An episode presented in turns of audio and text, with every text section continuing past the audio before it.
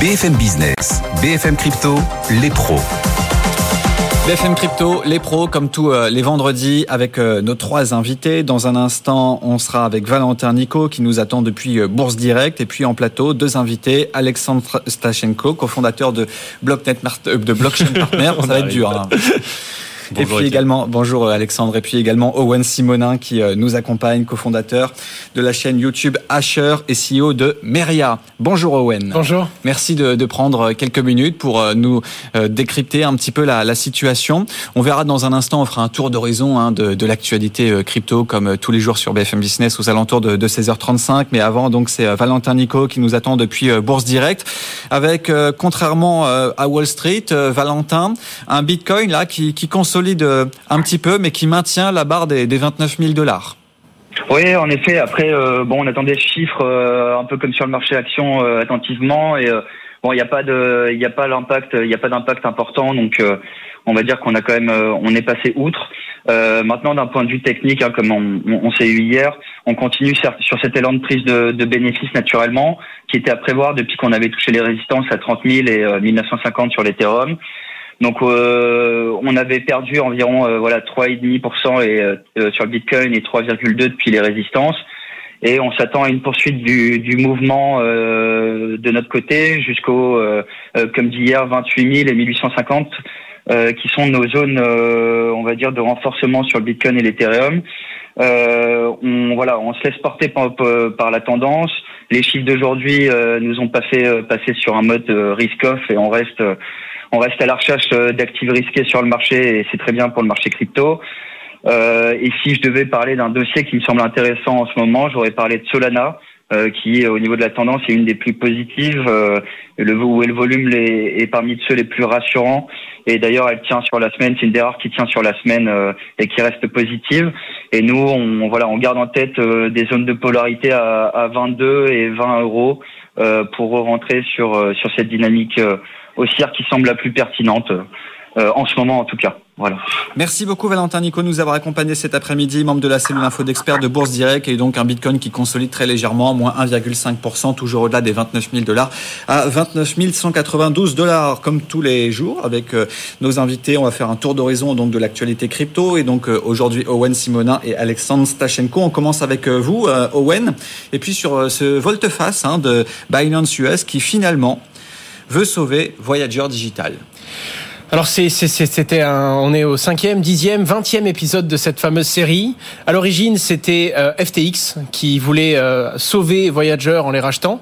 Le problème, c'est qu'FTX du coup a fait défaut. Ensuite, Binance a proposé de, de, racheter Voyager afin de pouvoir apporter de la liquidité et de couvrir ses différents utilisateurs. Mais à ce moment-là, c'est le régulateur américain qui a gelé cette vente et qui l'a mis en attente, tout simplement parce qu'ils avaient euh, différents types de doutes, comme par exemple le fait que Voyager avait proposé sa propre crypto-monnaie et qu'elle aurait pu être, dans un certain point de vue, reconsidérée en étant une security. Ce qui fait que ça a tout simplement interrompu ce rachat en cours. Finalement, ce sont les tribunaux américains qui ont fini par dire que les régulateurs n'avaient pas le droit d'empêcher cette vente et qui a fini par redonner une autorisation à Binance de racheter potentiellement Voyageur.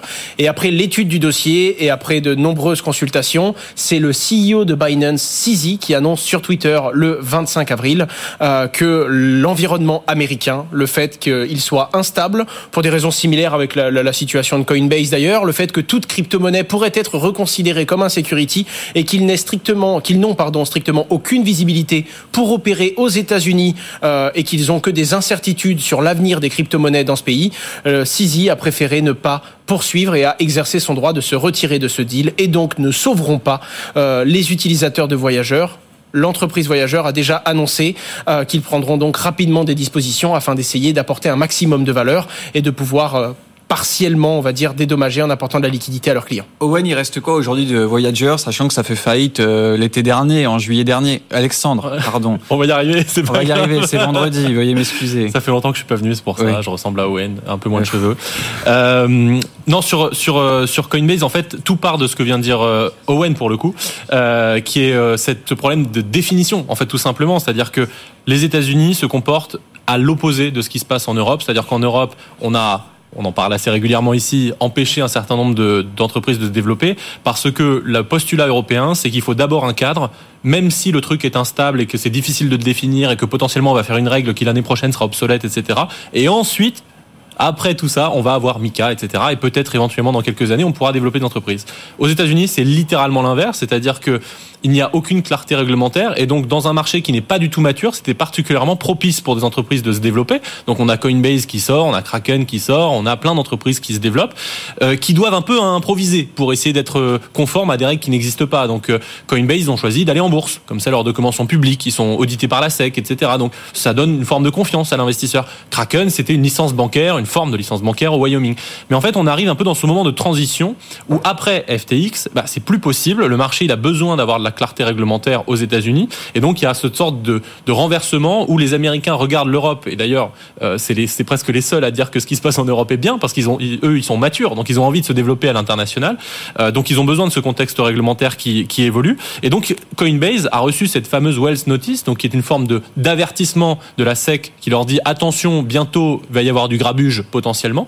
Mais là où c'est problématique et je suis assez d'accord avec Brian Armstrong et d'ailleurs avec Sisi sur ce sujet-là aussi, c'est que c'est très difficile parce que les régulateurs américains ne peuvent même pas définir ce qu'est une crypto et ils refusent de le faire. Donc les euh, Coinbase en particulier, ça fait très longtemps qu'ils envoient plein de messages, qu'ils essayent de collaborer avec les autorités, qu'ils essayent de dire est-ce que les securities laws s'appliquent ou pas? Qu'est-ce que je dois faire pour être conforme à une loi qui n'existe pas? Et la SEC reste muette et non seulement reste muette, mais elle attaque. Et donc, ce que dit Coinbase, c'est c'est pas juste. C'est pas juste. Ça fait des années que j'essaie d'être compliant. On me dit jamais quoi faire. Dès que je pose une question, les gens restent muets. Et maintenant, on m'attaque. C'est pas juste. Et donc, ça crée cette forme de, de, de course à qui va gagner cette bataille juridique et réglementaire. Et je pense dernier élément de contexte qui est pas négligeable, c'est que ça s'inscrit dans un contexte où il y a une dizaine de jours, ce fameux patron de la SEC, Gary Gensler, il a été auditionné par le Congrès américain. On a tous pu se rendre compte qu'il n'y avait pas que des amis, euh, qu'il a été particulièrement cuisiné sur justement le sujet est-ce que c'est une security Est-ce que c'est une security Ça lui a été posé plusieurs fois la question. Il est incapable de répondre. Et donc vous avez même un sénateur américain qui a proposé de, tout simplement de le faire partir. Euh, il a proposé un amendement pour dire on change. Ce, cette personne n'est pas capable d'assumer euh, la protection des investisseurs américains. Donc c'est un contexte très difficile aux États-Unis en ce moment. Owen, c'est le feuilleton de la semaine, du mois, euh, la SEC, hein, le gendarme américain des, des marchés financiers, mais, mais pas que. Non, tout à fait. Il y a, il y a eu cette semaine, il y a eu beaucoup de choses, euh, notamment euh, des, des, des, gros mouvements euh, sur les crypto-monnaies. Il y a eu quelques suivis qui ont été relativement intéressants. Alors c'est toujours compliqué parce qu'on n'arrive pas à savoir quand il y a des mouvements de panique. Est-ce les whales Voilà. Est-ce qu'ils sont la cause des baisses? Est-ce que c'est ce qui fait baisser les cours? Et c'est très facile de se trouver des excuses quand on voit les cours baisser. On peut trouver une, une raison à s'y faire. En attendant, il faut comprendre que sur le réseau Bitcoin, il y a des très grosses adresses qu'on appelle les fameuses baleines, les fameuses whales, et qui détiennent de très grosses quantités de crypto-monnaies. La particularité du réseau Bitcoin, c'est que c'est la plus vieille des crypto-monnaies. Il existe donc des adresses qui détiennent beaucoup de crypto-monnaies et qui n'ont pas bougé depuis très longtemps. Principalement, les adresses les plus suivies sont des adresses qui sont connues pour être à l'issue de certains hacks, donc de certains bugs informatiques ou de certains vols. Et donc, naturellement, on va suivre ces bitcoins dans la blockchain et dès qu'on va voir un potentiel mouvement, on va s'inquiéter car c'était des bitcoins dormants qui potentiellement pourraient finir sur une place d'échange et qui pourraient finir à la vente. Et donc, les plus grosses adresses et les mouvements des fameuses whales inquiète l'entièreté du réseau parce qu'on le sait, quand Bitcoin perd de la valeur, ça se répercute sur l'entièreté du marché. Contrairement à plein de crypto-monnaies qui ne vont pas impacter Bitcoin, Bitcoin lui est un métronome et il donne la mesure pour tout le monde. Et donc naturellement, dans une période comme celle-ci, quand on voit une très grosse adresse qui bouge, et on a eu plusieurs gros mouvements euh, qui, vont de, de plusieurs milliers de Bitcoin parfois, naturellement, il y a eu tout de suite des suspicions, des gros mouvements qui ont été faits cette semaine. Pour l'instant, des mouvements qui se font entre adresses elles-mêmes, qui ne finissent pas sur une place d'échange et donc qui ne sont pas à la vente. Mais ce qu'il faut également comprendre, c'est que ces gros gros détenteurs de crypto-monnaies, quand ils décident de vendre, ils préfèrent trouver un deal OTC, donc un deal en direct avec un acheteur, plutôt que d'aller vendre sur une place de marché, vu qu'on parle de très gros volumes. En vendant, ils vont eux-mêmes faire baisser le cours du Bitcoin et ils vont eux-mêmes finalement cannibaliser leur vente, leur vente et perdre une partie de, de, de ce qu'ils possèdent. C'est un peu comme en bourse au final. Hein. Totalement. Pour le coup, on en revient sur une dynamique très basique d'offres et de demande et de gros détenteurs qui lui-même peut apporter des problèmes de liquidité s'il décide de vendre massivement. Et en tout cas, comme la blockchain, elle est transparente, contrairement à beaucoup de choses qui se font en bourse, eh bien, quand il y a des gros déplacements et qu'on voit un détenteur de, de, de crypto-monnaie qui réalise un gros mouvement, naturellement, on s'inquiète. Et après, on ne sait pas qui c'est. C'est ça le truc. Hein. Pour le coup, tout le monde, il y a certains qui peuvent le savoir, c'est-à-dire que certaines adresses ont déjà donné une identité, certaines adresses sont publiques également, mais en l'occurrence, c'est pseudonyme et donc on ne sait pas qui se trouve derrière l'adresse. Également à rajouter une différence par rapport à la bourse que les gens oublient souvent, c'est que Bitcoin est un actif et il est échangé partout dans le monde sans plateforme de référence. Et donc en fait, à ce titre-là, il ressemble beaucoup plus, euh, on va repartir sur la question des définitions, mais à une commodity, à une marchandise, parce qu'en fait, on ne peut pas suspendre le cours de Bitcoin. Alors que on l'a vu euh, moult fois ces derniers mois, dès qu'une action va mal, dès qu'on prend moins 20, moins 30%, suspension de cotation, euh, et donc ça empêche le cours de, baisser d'autant plus. Alors on le rappelle, le Bitcoin qui consolide un petit peu, là, hein, moins 1,6%, 29 000 dollars. Alors ça fait couler beaucoup d'encre, Alexandre, parfois le, les émissions carbone émises par le, Bitcoin, par le minage. Mais alors vous, cette semaine, dans, un article, bah, vous nous dites en fait le Bitcoin, ça pourrait être une solution pour le changement climatique. Ça fait partie de la solution. Hein. Le, changement climatique, c'est un problème extrêmement vaste et complexe, donc euh, il y a plein, plein, plein de vecteurs pour essayer de l'attaquer. Mais effectivement, euh, moi, je suis parti du constat euh, assez important et assez inquiétant que Bitcoin, contre-intuitivement, ça fait partie de la solution, et pourtant, c'est présenté toute la journée par tout le monde comme faisant partie du problème. Et donc là où c'est embêtant, c'est que c'est assez activable assez rapidement pour des résultats qui peuvent être assez rapides aussi, et qu'on est en train de se battre pour pouvoir déployer une solution au changement climatique. Alors dans cet article, après je, je vais pas, il fait 56 euh, minutes euh, de lecture selon euh, selon Medium, donc je vais pas reprendre tout et je redirige les gens vers l'article, mais en gros je fais deux trois arguments principaux. Le premier, c'est qu'il y a un argument qui est systémique, à savoir d'un point de vue d'un système monétaire, rappeler aux gens en fait que la monnaie actuelle ne l'est pas du tout écologique, à la fois historiquement parce que elle est basée, notamment tout ce qui est pétrodollar, est basé sur un accord armes pétrole euh, entre les États-Unis et l'Arabie Saoudite euh, majoritairement. C'est pas que ça, mais je, je, je, le synthétise ici. Et systémiquement surtout des monnaies fiat, c'est-à-dire euh, qu'on peut émettre euh, autant qu'on veut parce qu'elles n'ont de valeur que ce que l'on croit qu'elles ont.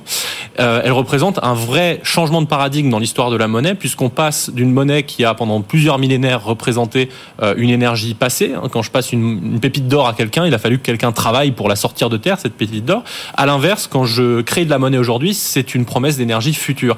Et en fait, ce que ça change conceptuellement, c'est que ça va pouvoir favoriser euh, la dette, l'inflation, la création de monnaie, etc. Et donc statutairement, là je suis même pas dans le complotisme ou quoi, c'est que statutairement la mission des banques centrales est de viser l'inflation parce que économiquement l'inflation favorise la consommation, donc c'est bon économiquement, mais quand on prend un prisme climatique, bah, la consommation, non, c'est pas si bon que ça. Donc il faut pas forcément la, la, favoriser. Donc ça, c'est le prisme systémique sur lequel Bitcoin, à mon sens, est largement mieux. Et après, je fais tout un cas sur euh, deux sujets en particulier qui sont l'équilibrage des réseaux électriques euh, à cause de l'intermittence des ENR et euh, la combustion de méthane qui est un de nos problèmes majeurs sur le changement climatique. C'est un gaz qui est 80 fois plus nocif à court terme que le, le CO2.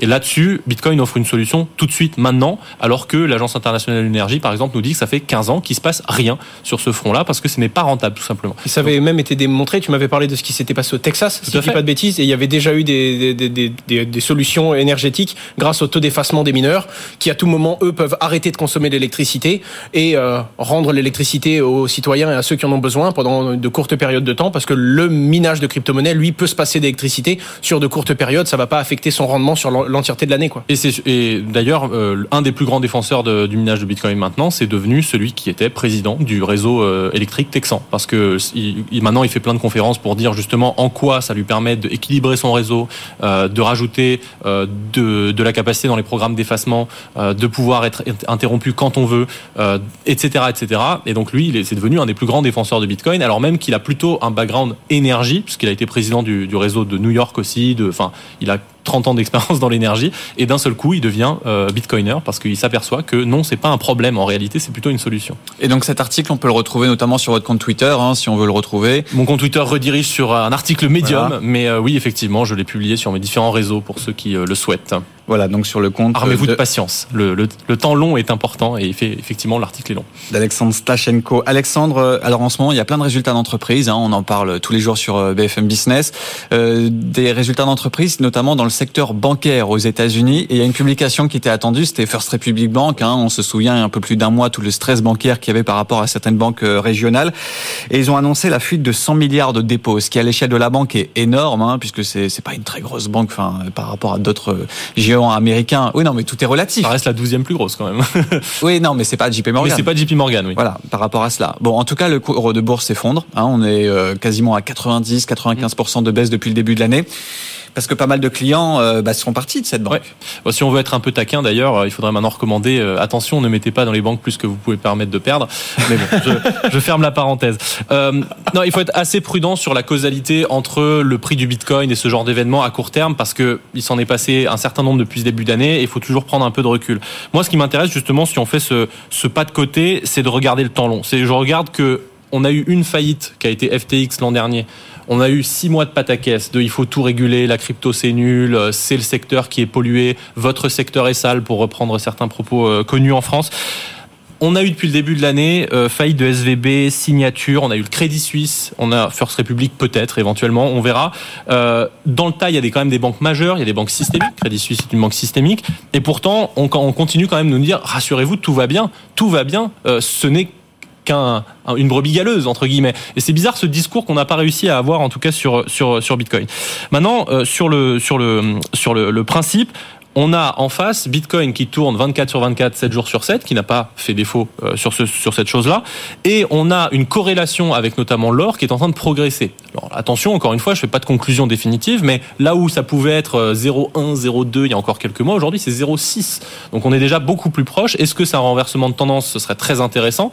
Euh, reste à le reste à le, à le à le confirmer. Et une dernière chose qui n'a pas grand-chose à voir avec Bitcoin, c'est que en fait tous ces problèmes effectivement de retrait de liquidité sont des problèmes euh, très importants à l'ère du numérique parce que en réalité le, bank run ou le bank walk, si, on va dire s'il est plus lent, il est sous nos yeux, mais comme il est numérique, il n'y a pas de queue, euh, il a pas au guichet, on voit rien et tout le monde peut retirer son argent retirer son argent avec une condition, c'est que si vous restez dans le système bancaire traditionnel, vous pouvez le retirer que dans un autre institut bancaire. Et donc ça crée ce genre de conflit euh, où on a vu euh, Janet Yellen aux États-Unis dire à demi-mot euh, oui oui on va protéger toutes les banques qui sont systémiques. Sous-entendu bah barrez-vous des banques qui sont petites parce qu'en fait on ne les protégera pas. Et donc ça crée cette, cette distinction dans le marché où il y avait un sénateur qui lui disait mais en fait du coup vous venez de, de détruire la concurrence. On va on va tout canaliser sur euh, cinq banques euh, et puis on pourra plus rien faire car ce seront cinq banques qu'on pourra pas euh, faire faillite. Et donc ça c'est très dommage d'un point de vue du marché. Ouais, on rappelle cette situation c'était au mois de mars. Hein, ça paraît un peu loin maintenant. C'était il y a un gros mois, mais maintenant on commence à voir certaines. Oh, croyez-moi c'était hier.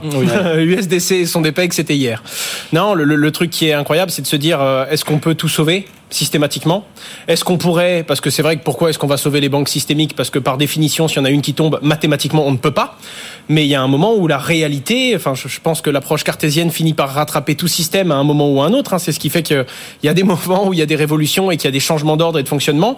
La vraie question, c'est est-ce qu'on trouvera toujours un UBS derrière un Crédit Suisse en une ligne? Et ça, euh, qui sera l'UBS du BS Qui sera l'UBS du BS Après, il y a les États. Hein, on l'a bien vu, les banques centrales. Si mais l'État, c'est vous moi. Oui, non, mais après, il y a les banques centrales.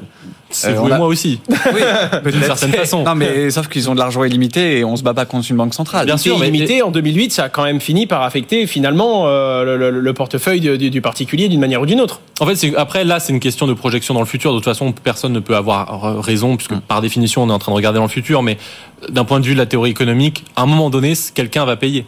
Euh, on ne sait pas encore qui c'est, mais créer de l'argent magique, comme diraient certains, ça tient un temps. Mais derrière, à un moment donné, quelqu'un paye, soit par l'inflation, tout le monde, et on a une destruction de la monnaie, du capital, soit bah, il faut socialiser des pertes, soit il y a quelqu'un qui va la prendre pour... pour... Mais il y a quelqu'un qui va payer à un moment donné. Et moi, je trouve que le système actuel ressemble de plus en plus à une grande fuite en avant.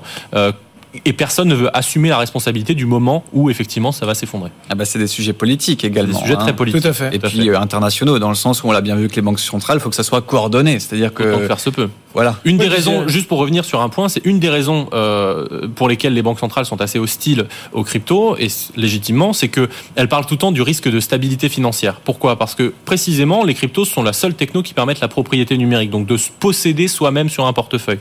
Donc en fait, le risque de stabilité financière dans un système réglementé avec des barrières à l'entrée et où chaque porte d'entrée est contrôlée par une banque centrale, il n'y a pas de risque de bank run entre guillemets puisque à chaque moment où la liquidité peut s'en aller, en fait, c'est un, c'est un jeu de vase communicant. Elle s'en va vers une autre banque. Dans le cas des cryptos, là où c'est un risque pour la stabilité financière, c'est que toute liquidité qui s'en va, elle s'en va elle va sur un portefeuille personnel qui ne qui n'est plus le système financier. Et donc c'est pour ça aussi qu'elle le voit comme un risque, c'est que le château de cartes se fait taper dessus par cette porte de sortie qu'offrent les cryptos.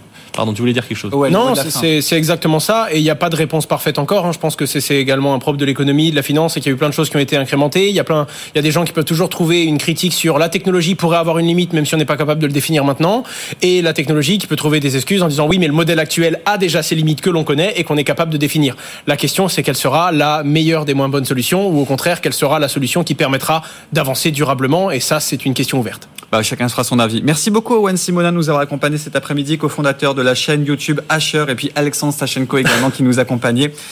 Voyez, je on y arrive, on y arrive. on vous y attendait. Hein. Merci. C'est vendredi, on mettra ça sur le dos de la fin de la semaine, cofondateur de Blockchain Partner. Merci beaucoup en tout cas à tous les deux de nous avoir accompagnés.